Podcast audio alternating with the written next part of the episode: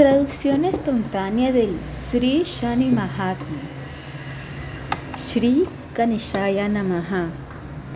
Antes de iniciar la narración de esta historia, yo le ofrezco mis más humildes reverencias al señor Ganesha, el hijo del señor Shiva y de Madre Parvati. Yo busco las bendiciones de la diosa Sharada, quien es la fuente de todo conocimiento, tanto material como espiritual. Shishani Mahatma, el encuentro con el señor Shanideva. Una vez en el reino de Malva, en la ciudad principal de Ujjain, que era regida por el rey llamado Vikramaditya. Vikrama era un rey heroico y justo. Era amado y respetado por todos los ciudadanos de su país. Muchos pundits eruditos frecuentaban la corte, pues generalmente eran respetados por el rey.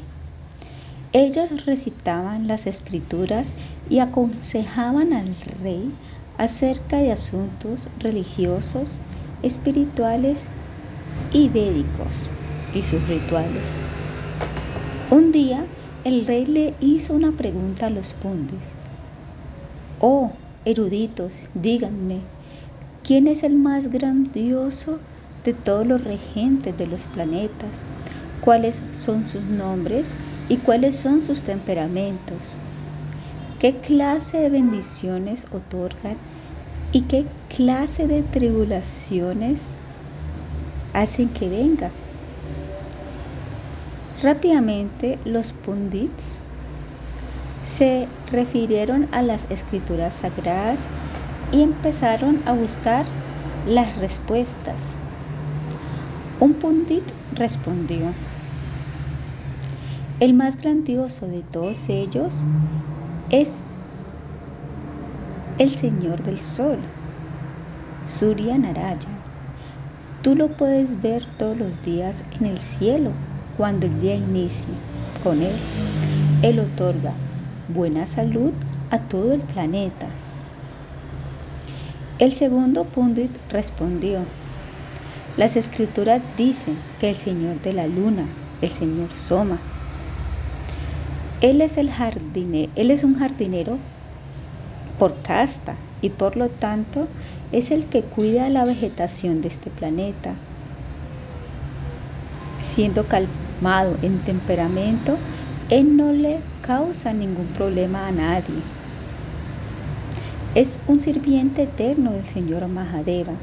Él reside eternamente sobre su cabeza y por lo tanto es el más grandioso.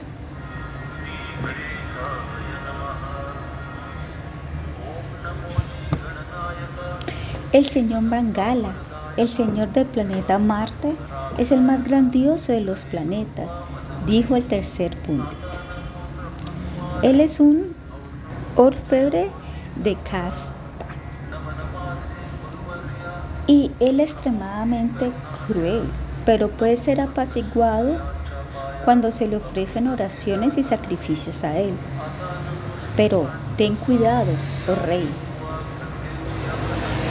a él no le gusta para nada cuando las oraciones son ofrecidas con arrogancia.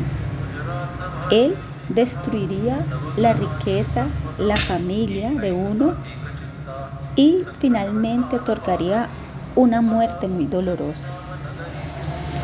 Otro pundita respondió, es el señor Buda, el señor del planeta Mercurio, y él es el más grandioso de todos ellos.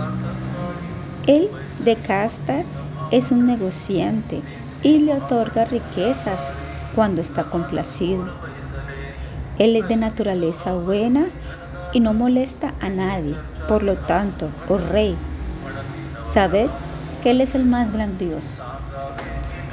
Un quinto pundit expuso, el señor Brihaspati, el amo del planeta Júpiter, Él es el más grandioso de todos los planetas. Entre las cuatro castas Él es un brahmin. Por lo tanto, sabed que Él es el más grandioso. Él es el preceptor espiritual de los dioses y nadie lo puede hacer enojar. Es un alma realmente realizada, pues Él está en paz con todo y únicamente desea lo mejor para los demás. El señor Bhargava, el regente del planeta Venus, es el preceptor de los demonios. Él creyó el Sanjivani Mantra, un canto místico que revive a los muertos. Él es muy respetado entre los dioses y los demonios. Por lo tanto, sabed que Él es el más grandioso, dijo el sexto Pundit. ¿Quién más rige el sistema planetario? ¿Cómo son? Por favor, díganme más, dijo Vikrama. Rajo y Keto son dos de los planetas más crueles. Ellos no le muestran misericordia a nadie, pero muestran algo de bondad si se les ora y se le ofrece sacrificio a ellos. Rajo molesta a la luna y Ketu le pone problemas al sol. Uno puede ver que los eclipses son un signo de esto. El señor Shanideva es el más grandioso de los nueve planetas. A él se le enfada muy fácilmente. Él ama la disciplina y exige humildad de todos. Cuando él está complacido, él puede otorgar todo lo bueno. Y cuando alguien lo hizo enfadar, él puede causar la ruina completa. Él causa ansiedad en la mente. Él causa sufrimiento corporal. Pero la gloria que Él otorga dura una eternidad. Así es la naturaleza del Señor Shanideva, dijo el noveno Pundit. Él está paralizado en un pie, pero es extremadamente guapo y por casta él eh, hace aceites presionándolos. Él rige el planeta de Saturno y adora eternamente al Señor Kalbairav, una encarnación iracunda del Señor Shiva. Tienes que saber esto de él, mi rey. Escucha, oh rey, mientras yo narro la historia del nacimiento del señor Shanideva. Él es el hijo del señor Suryanarayana y es el hermano mayor del Yamaraj, el dios de la muerte. Cuando el señor Shanideva nació, él miró a su padre y en ese mismísimo instante el cuerpo de su padre fue plagado por Horse. El que maneja el carruaje de su padre fue paralizado. Cuando el señor Shanideve quitó su mirada, ambos recobraron su salud. Al escuchar esto, el rey Virkamaditya se rió y dijo, ah, qué útil tiene un hijo cuyo nacimiento trae el sufrimiento de su padre. Dicha persona es un enemigo y no un hijo. Entonces toda la corte se empezó a reír, a carcajadas. En ese mismísimo momento, el señor Shandideva se encontraba viajando por encima de la ciudad de Ujjain en su carruaje. El señor, que lo sabe todo, descendió a la corte de Vikrama. Todos temblaron debido a su presencia majestuosa e imponente. El señor Vikrama saltó de su trono y le ofreció sus respetuosas reverencias al Señor. El señor Shani Devi lo rechazó y con su voz como rayo dijo, tu arrogancia será tu caída, Vikrama. Tú eres Virgo y ahora es el momento en que yo entro a tu signo. Nunca te atrevas a burlarte de los demás cuando te encuentres ubicado gracias a la mano divina en una posición de grandeza. Es esa mismísima mano la que puede cambiar el mundo en un instante.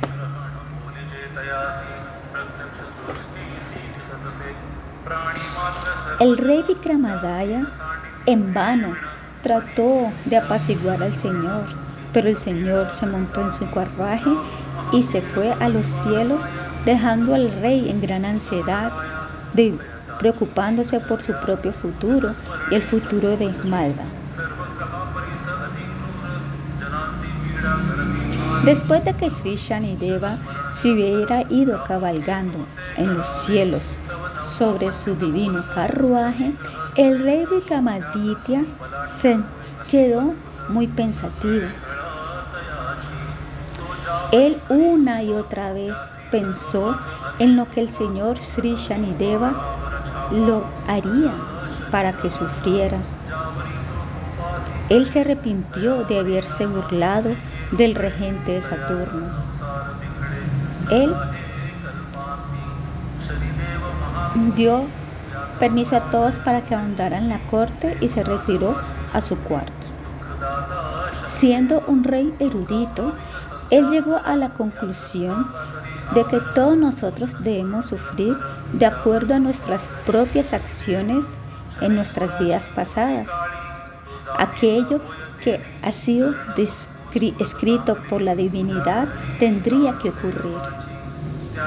Habiendo pensado de esta manera, él se fue a dormir. El viaje a Tamalinda. Un mes había pasado desde aquel desafortunado incidente en la corte. El rey Vikramaditya pensaba muy a menudo en eso. El planeta Saturno ahora entraría al signo de Virgo y además de eso en la doceava posición. En los charts astrológicos, la doceava posición indica sufrimiento y pérdida. Sri Shanideva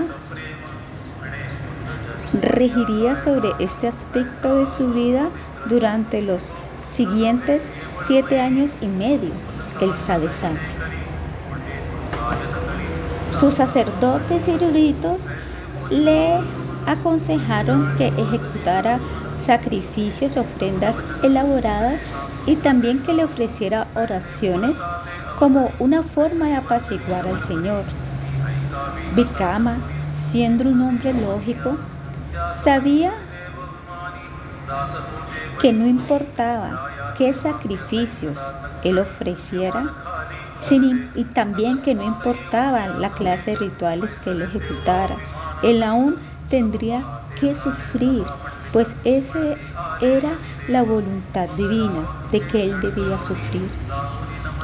Él hizo que sus consejeros se fueran y se sumergió en una modalidad pensativa de nuevo.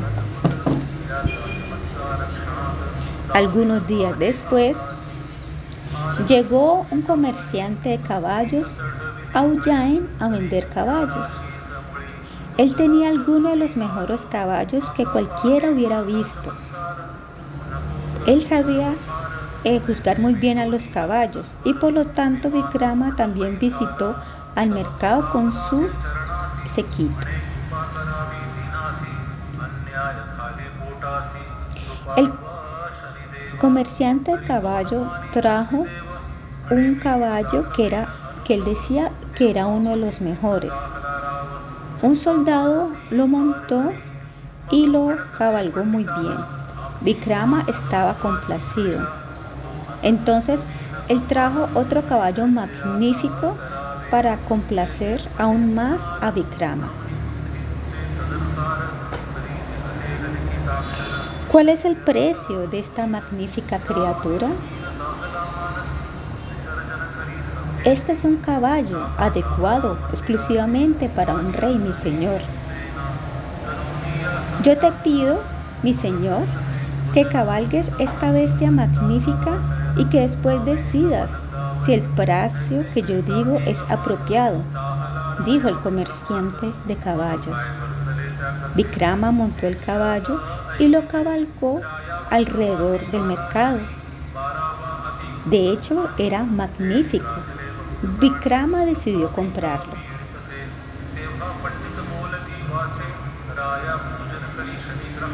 Cuando él le dio un latigazo, la bestia cabalgó llevándolo afuera de la ciudad y eventualmente lo sacó de Malva. Este corría con tanta velocidad que Vikrama decidió bajarse nuevamente. Perdón, él decidió seguir cabalgando. Ellos cruzaron muchísimos ríos y también junglas muy espesas e incluso desiertos y eventualmente llegaron a un abierto en el bosque en donde fluía el río. El caballo paró para beber agua y Vikrama saltó. Él no sabía cuántas millas habían cabalgado. ¿Es que aún se encontraba en Malva? ¿En qué tierra se encontraba? ¿Qué clase de caballo era este? Tantos pensamientos. Él deseaba, necesitaba beber un poco de agua. Tan pronto como Vikrama se agachó para beber el agua, el río desapareció y también lo hizo el bosque y el caballo. Él se encontraba en algo muy árido y ni sabía qué país era este. Esto debe ser algo de Sri Shanideva. Él buscó un camino que lo llevara a alguna ciudad. Él encontró el camino, pero pronto sería de noche. Él no sería capaz de ver y este era un territorio desconocido para él, así que decidió no viajar en la noche. Él esperó hasta el amanecer. Tan pronto amaneció, el rey Vikramaditya caminó por ese camino extraño para llegar a una ciudad llamada Tamalinda. Él paró al frente de una tienda. La tienda de él empezó a ganar más del doble que lo que hacía otro día. Él se dio cuenta que Vikrama estaba parado muy cerca de su tienda y concluyó que su presencia auspiciosa era favorable para los negocios. De esta manera, Vikrama se convirtió en un invitado del mercader para el día. Él, él hizo que se hicieran las cosas más ricas para Vikrama y le hizo preguntas a Vikrama acerca de él y de su país. Vikrama respondió, yo vengo de un país que queda muy lejos de este lugar y solo me quedaré aquí durante algún tiempo. En Ujjain, esa misma mañana, el mercader de caballos, que en realidad era Sri Shanideva, le exigió el dinero por su caballo que había desaparecido con el rey Malva. El ministro principal pagó por el caballo y le pidió que se fuera, ya que estaban todos buscando al rey Vikramaditya. El mercader en Tamalinda tenía una hija llamada Alolika. Era sumamente hermosa y encantadora y tenía una edad apta para el matrimonio. El mercader había traído muchos pretendentes, pero ella se había negado a casarse con cualquiera de ellos.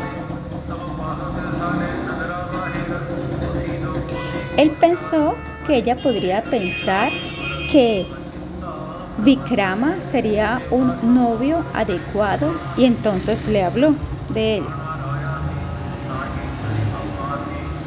Mi queridísima hija, te he traído un novio adecuado. Él tiene todas las 32 características que uno buscaría en un esposo. Yo decidiré si me caso con él únicamente después de que lo haya puesto a prueba. Su habla engañaría sus faltas, explicó ella. Habiendo accedido al deseo de su hija, el mercader le aconsejó a Vikrama que descansara en la galería de arte en donde se habían hecho todos los arreglos para que él pudiera dormir. Habiendo ofrecido sus oraciones a los dioses en el cielo, Vikrama procedió hacia la galería de arte. Pinturas hermosas adornaban las paredes. ¡Qué arte tan exquisito! ¿Quién pudo haber pintado esto que parece tan real? Vikrama se fue a dormir sobre la cama que le habían hecho.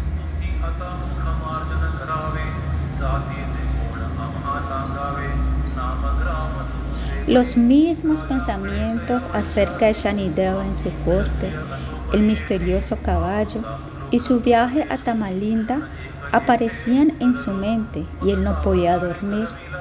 Él simplemente estaba acostado allí con sus ojos cerrados, profundo en pensamientos. En algún momento durante la noche, Alolika entró a la galería de arte. Ella estaba vestida muy hermosamente y estaba adornada con joyas hermosas y fragancias exóticas.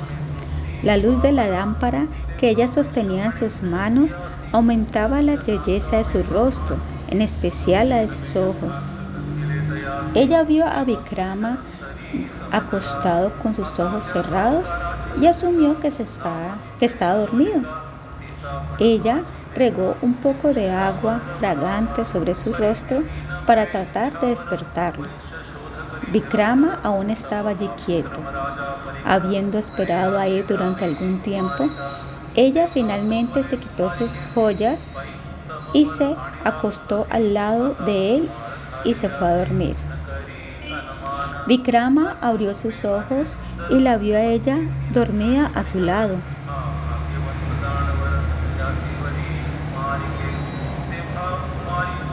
¿Qué clase de tierra tan extraña es esta? ¿Por qué Sri Shani Devi ha decidido traerme hasta acá? En ese momento, un cisne que se encontraba en una de las pinturas cobró vida y salió de la pintura. Vikrama no podía ver lo que sus, no podía creer lo que sus ojos estaban viendo y entonces tuvo una realización. Cuando cualquier cosa que es sumamente imposible que pase empieza a pasar, entonces esto es la voluntad del Señor de los planetas. En el caso del rey Vikramaditya, esto sería causado por Sri Shanideva. El cisne se tragó el collar de Alolika, el cual ella había ubicado a su lado antes de irse a dormir. Vikrama decidió no hacer nada en contra de esto y se fue a dormir. El collar perdido y el castigo. Alolika se levantó al amanecer después de una noche sin eventos. Ella miró a Vikrama y pensó para sí misma, ¿qué clase de esposo ha escogido mi padre para mí? ¿Cómo podría yo casarme con alguien que no es afectado por la presencia de una mujer hermosa cuando está a solas? Ella decidió hablar con su padre acerca de él y empezó a adornarse con sus joyas, pero se dio cuenta que faltaba el collar. ¿Cómo se atreve él a robarme el collar y acostarse ahí fingiendo dormir? Y entonces justo en ese momento Vikrama se despertó. Él trató de explicar que él no había tomado el collar, pero decidió no contar la historia acerca del cisne en la pintura que había cobrado vida y que se había tragado el collar de ella. ¿Cómo ella podría creer una historia así? Alolika corrió a donde su padre y narró lo que había sucedido. El mercader hizo que trajeran a Vikrama y lo amenazó con que iba a ser golpeado si no regresaba el collar. Así es como me pagas por darte de comer y darte refugio. Esta es la gratitud que yo recibo a cambio de mi habilidad perdón, de mi amabilidad con una extraña? Regresa el collar de mi hija o prepárate para afrontar las consecuencias. ¿Cómo podría Vikrama decir la verdad? ¿Quién le iba a creer? Al hacerlo así, no solamente sería el tildado de ser un ladrón, sino también un mentiroso. No, él no podía arriesgarse eso.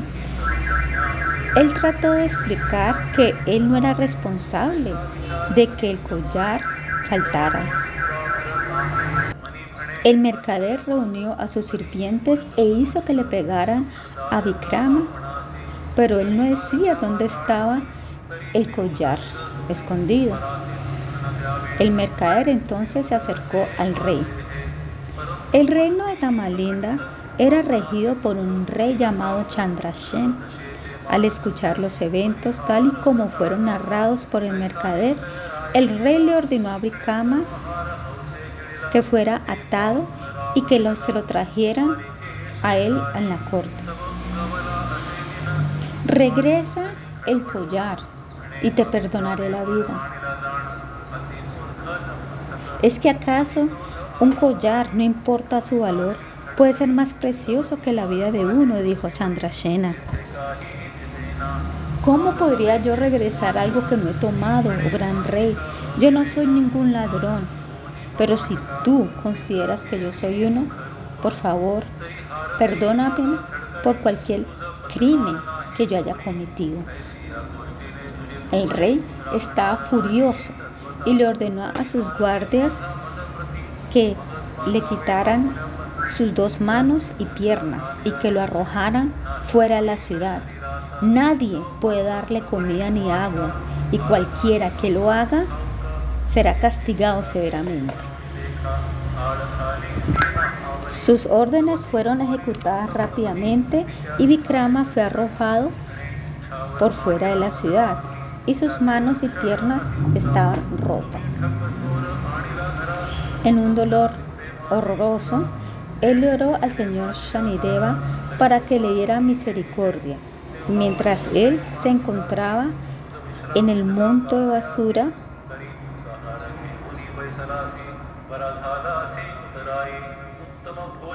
al cual fue arrojado, y allí duró dos años.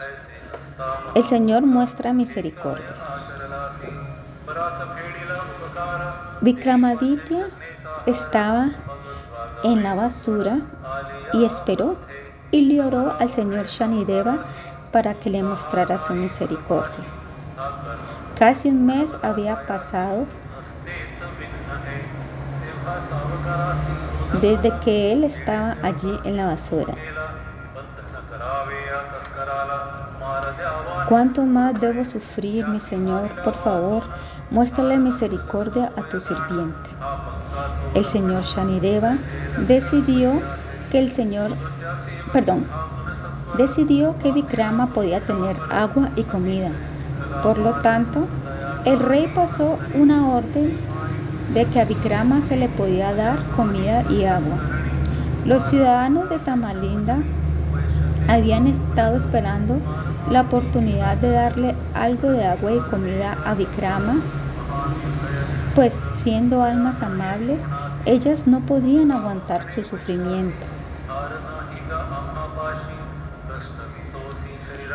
A él le empezaron a dar comida y agua, pero el dolor de tener todos los cuatro miembros rotos era demasiado cosa como para aguantarlo. E incluso un gran rey como Vikramaditya, para él también era mucho. Y él empezó a orar por la misericordia del Señor Shanideva. La nuera de uno de los que presionan aceite de Tamalinda está regresando de la casa de sus padres en Ujjain. Sucedió que ella se encontraba en las partes externas de Tamalinda cuando ella vio que un hombre estaba acostado sobre una basura en agonía. Ella se bajó de su carruaje y se acercó a él. De inmediato lo reconoció. Era el rey Vikramaditya. Ella se arrodilló ante él y se postró como un súbdito leal y se presentó a sí mismo. Vikrama estaba complacido con ella. ¿Cómo está el reino?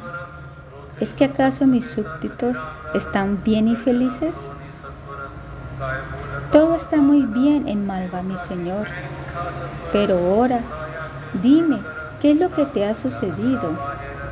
¿Y cuáles fueron las circunstancias que te trajeron tanto sufrimiento? ¿Quién le ha hecho esto al rey de Malva? Vikrama narró todos los eventos que habían ocurrido en la corte, lo que había sucedido en la galería de arte e incluso el castigo. La muchacha elogió al rey y glorificó al Señor, quien era el amo supremo sobre los hombres. Ella decidió llevarse a Vikrama al hogar de sus suegros y entonces colocó a Vikrama en el cuarraje con ella. ¿Qué es lo que te ha poseído para traer un ser tan auspicioso a nuestro hogar? dijo el suegro. La chica narró todo el incidente. Él aún así estaba preocupado. El rey Chandasena había ordenado que a Vikrama le dieran agua y que comida pero que no se le debía mostrar ninguna clase de misericordia. El prensador de aceite decidió encontrarse con el rey y pedirle permiso para poder mantener a Vikrama en el hogar. Tú puedes hacerlo. ¡Wow! ¡Qué tan misericordiosos son los ciudadanos de mi reino! Dijo Chandrasena cuando se le pidió permiso de que Vikrama fuera llevado a esa casa para cuidar. El prensador de aceite está extremadamente complacido y regresó al hogar a decirle a sus familiares y a Vikrama las buenas noticias. Pero tú tienes que trabajar para mí y sentarte sobre mi buey mientras éste presiona el aceite. A cambio de tu trabajo, yo te daré refugio y te daré vestimenta y también te daré comer, dijo el prensador de aceite. Graciosamente, Vikrama aceptó la ofrenda y se quedó con el prensador de aceite durante los siguientes cinco años y medio. Vikrama canta para la princesa. Ya habían pasado siete años y medio desde que Vikrama había estado prensando aceite. Una noche él decidió cantar algunas notas clásicas.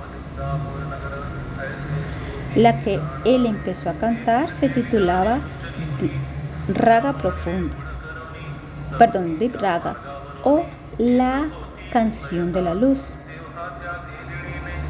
Tan pronto como él empezó a cantar, todas las luces de la ciudad automáticamente se prendieron. Dish, así era el poder de su cantar. En ese momento, la hermosa hija de Chandrasena, Padmasena, estaba sentada en la terraza de su palacio con sus amigas. Se sabía que ella apreciaba la buena música era de noche ella notó que todas las luces y linternas de la ciudad estaban brillando. Hoy no es Diwali, el festival de las luces, ni tampoco hay ningún gran casamiento en la ciudad. ¿Por qué esta ciudad está tan llena de luces? le preguntó a sus amigas. Después de saber de que era el cantar de alguien lo que había hecho que tantas lanternas y lámparas se prendieran, ella deseaba conocer al cantante. Ella insistió de que debía ser llevada, de que el cantante debía ser traído a donde ella para poder escucharlo de cerca. Después de que se le prometiera que el rey no lo castigaría por ejecutar las instrucciones de la princesa, sus amigas trajeron a Vikrama ante la princesa. Ya que ella se lo pidió, Vikrama cantó más melodiosamente. Incluso el rey Chandrasena, quien había estado durmiendo en su palacio, se despertó cuando escuchó esas notas tan hermosas. Él se supo que la princesa había escuchado que alguien cantaba muy bien y que había ordenado que esa persona eh, cantara para ella en su palacio. Pensando que no había nada malo en esto, él se fue a dormir nuevamente mientras Vikrama cantaba toda la noche. A la mañana siguiente, mientras Vikrama estaba sentado sobre la terraza del palacio, él se había preguntado acerca de todo lo que le había sucedido durante estos años. Ya habían pasado siete años y medio.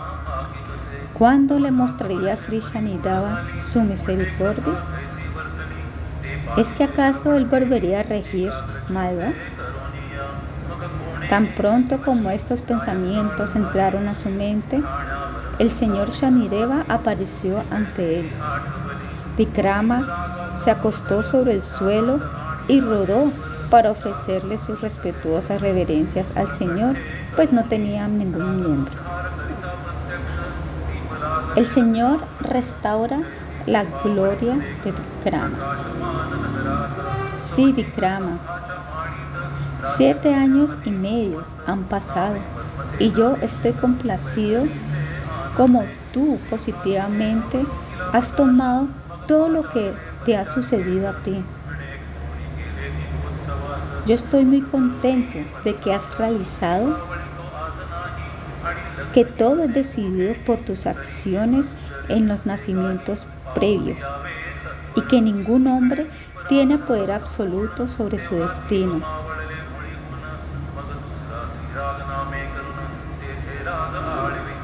Pide lo que tu corazón desee, pues yo estoy listo para cumplir tu deseo, dijo el señor Shanideva.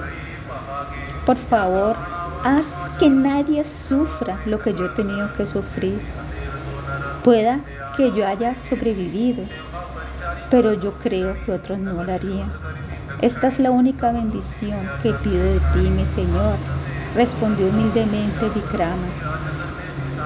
Estoy muy complacido, Vikrama, a pesar de las condiciones en que te encuentras. Tú no pides que se te devuelvan tus brazos ni piernas, ni tampoco pides por riquezas del mundo, tampoco pides tu reino para que se te sea regresado a ti. Todo lo que tú pides es que los demás no sufran. En realidad, eres un grandioso rey. Pide Vikrama, pide lo que deseas y yo te lo daré. Esto es lo que realmente deseo, mi Señor, nada más. Si tú estás complacido conmigo, entonces por favor, otórgale a este sirviente tuyo este deseo, dijo Vikrama nuevamente. Oh Vikrama. En realidad es grandioso el hombre que comprende y entiende el sufrimiento de los demás. Sin embargo, te tengo que hablar acerca de otros que han sufrido más que tú. Entonces estarías en la posición de decidir si has tendría que sufrir más que ellos. Y entonces así pedirías una bendición adecuada. El señor Shanideva narra. El señor del planeta Júpiter es Brihaspati. Siendo el preceptor espiritual de todos los dioses, él es mi maestro espiritual también. Pero a pesar de la relación que existe entre nosotros de maestro-discípulo, yo siempre tengo que ejecutar mi deber. Y yo me acerqué a él pidiéndole que me permitiera iniciar su sadhana. Él no estaba complacido. Él me pidió que no viniera. Yo estuve de acuerdo en venir únicamente cinco años y dejaba pasar los otros dos años y medio, pero él no estuvo de acuerdo. Yo le rogué diciéndole que si él no me permitía hacer mi deber, todos, nadie me respetaría diciendo que yo fui muy bueno con mi guru. Esto sería totalmente inaceptable. Entonces, a la larga, estuvimos de acuerdo en un día y medio. Gurudeva pensó para sí mismo que si él se ocupaba en mis deberes religiosos durante todo el día, ¿qué podría hacerle daño? Esta era la oportunidad que yo estaba esperando. Gurudeva había venido a la tierra para bañarse en el río sagrado Ganga y para ejecutar algunas oraciones. Él había acabado de completar su baño cuando yo me disfracé como un fakir y le ofrecí dos melones dulces. Él felizmente los aceptó e incluso me pagó algo por ellos. Él ató a los melones en una tela y se fue. Mientras tanto, el príncipe y el ministro principal de ese reino se habían ido a cazar al bosque y estaban demorándose mucho. Ya era casi de noche y pronto sería la hora para cenar. El rey había enviado sus guardias para que los buscaran. Dos de los guardias habían salido de la ciudad hacia el lugar en donde Gurudeva estaba cargando algo atado en una tela. Cuando ellos se acercaron a él, veían que la sangre fluía de la tela. Ellos agarraron los melones, le quitaron los melones y abrieron la tela y vieron que había allí no dos melones, sino dos cabezas cortadas, la del príncipe y la del ministro principal. Ellos arrastraron a Gurudeva hasta la corte y colocaron a las cabezas cortadas frente al rey. El rey se afligió mucho con dolor y entonces, en un ataque de ira, ordenó que el monstruo que había matado a esos dos fuera colgado. Gurudeva estaba temblando en miedo. Él no era el responsable de matar. Él no había matado a nadie. ¿Cómo iba a salir él de esto? Él fue sacado de la ciudad y dirigido al lugar en donde la ejecución iba a ser llevada. Allí él les prometió cien mil monedas al ejecutor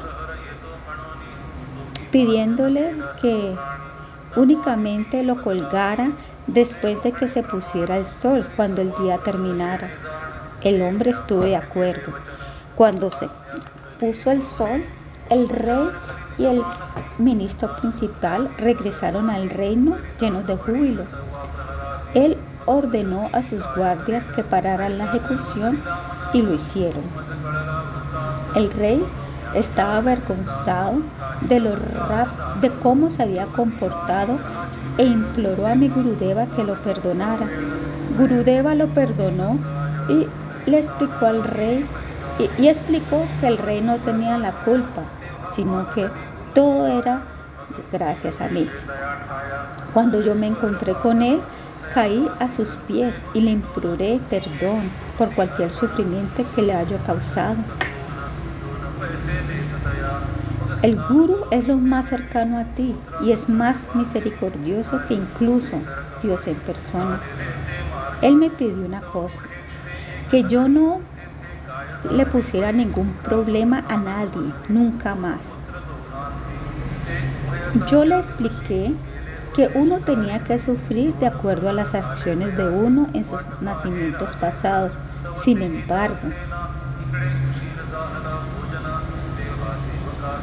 yo sí le prometí que si nadie se ponía arrogante acerca de nada, entonces no tendrían de qué preocuparse.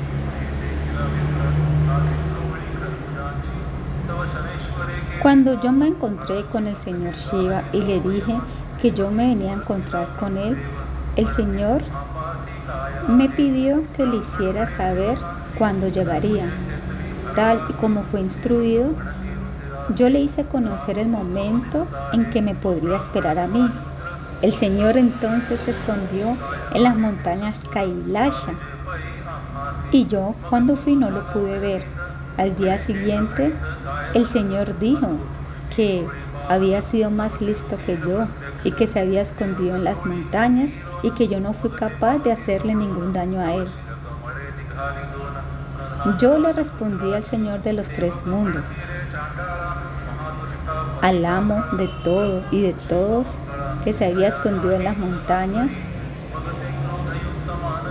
y que yo no lo podía ver y que esto hablaba mucho de mi poder.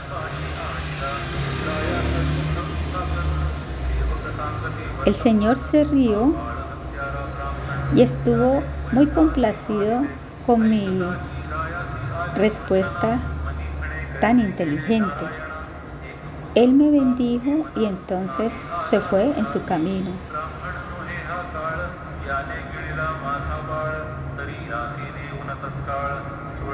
Ahora te diré cómo Ravana sufrió debido a mi presencia desfavorable en su horóscopo. Todos los dioses, incluyéndome a mí, habían estado cautivos por Ravana. Y él hizo que todos nosotros fuéramos colocados boca abajo sobre las escaleras que llevaban a su trono, pues de esta manera él nos pisaría a nosotros. Narada Muni, el visionario de los dioses, vino hasta donde mí y de hecho me dijo que yo no tenía ningún poder en frente de Ravana. Yo le dije que si él podía hacer los arreglos para que yo fuera capaz de ver a Ravana, todo cambiaría muy pronto. Entonces, él se fue a donde Ravana y lo elogió y dijo muchas cosas grandiosas acerca de él. Cuando Ravana estaba lleno de orgullo y muy arrogante, Narada le sugirió que ya que todos los dioses están con sus rostros alejados de Ravana, sería más adecuado que todos fueran acostados boca arriba y para que él pudiera caminar sobre nuestros pechos mientras subía las escaleras. Rábana estuvo de acuerdo y tan pronto como yo puse mi mirada sobre él,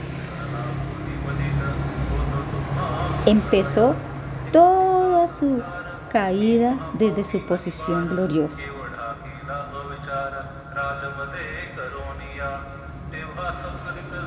Yo les he dado castigo y sufrimiento a todos sin misericordia. El señor Ramachandra, Madrecita, al Ravana, al rey Harishchandra, a la reina Damayante, al señor Krishna, al señor Chandra, a los Pandavas, a los Kauravas y a muchísimos más. Así que ves, Vikrama, tú no eres el que ha sufrido más, y tampoco eres el único que ha sufrido. Las glorias del regreso del rey Vikramadita. Pide lo que deseas, Vikrama, y yo te cumpliré tu deseo. Yo deseo lo que te pedí antes, mi Señor, que los demás no sufran como lo he hecho yo. Toda gloria a ti, Vikramaditya. Tú en realidad eres una persona admirable. El Señor entonces le restauró todos los miembros de su cuerpo y lo hizo más magnífico que incluso antes. El Señor dijo, cualquiera que escuche esta historia tuya con fe, humildad y atención, yo le aseguraré mi protección. Yo lo cuidaré como cuida una madre a su hijo. Esto te lo aseguro a ti, Vikramaditya. Habiendo dicho esto, entonces el Señor desapareció. Entonces en ese mismísimo instante, Chandrasena caminó sobre la terraza del palacio y vio a Vikramaditya parado allí brillando como el sol. El rey lo saludó pensando que era únicamente un cantante que había ejecutado para que había cantado para su hija la noche anterior. Vikramaditya dijo que él era el ladrón que el rey había arrojado afuera de la ciudad en la basura. Él pidió que fuera traído el mercader y se fue corriendo a la galería de arte, en donde el cisne se había tragado al collar de perlas. De inmediato, el cisne empezó a sacar al collar de su pico, una perla tras otra. Todos estaban maravillados. Vikramaditya les explicó todo. Entonces, él se presentó a sí mismo como el emperador Vikramaditya, el regente de Malva. Después de grandes celebraciones en Tamalinda, en donde Vikramaditya se casó con la princesa y Alolika y dio mucho en caridad, él regresó a Ujjain, en donde sus ciudadanos lo esperaron durante siete años y medio. En un día auspicioso, él se sentó sobre su trono y ejecutó muchos sacrificios para apaciguar a todos los dioses y regentes de todos los planetas. Él continuó regiendo justamente y de manera recta. Así como el Señor Shanideva le mostró misericordia a Vikramaditya, nosotros oramos para que Él otorgue esa misma misericordia a todos los que lean o escuchan esta historia todos los sábados durante su sadhisati. De esta manera concluye el Sri Shani Maharnya ofrecido a los pies del Señor Shanideva.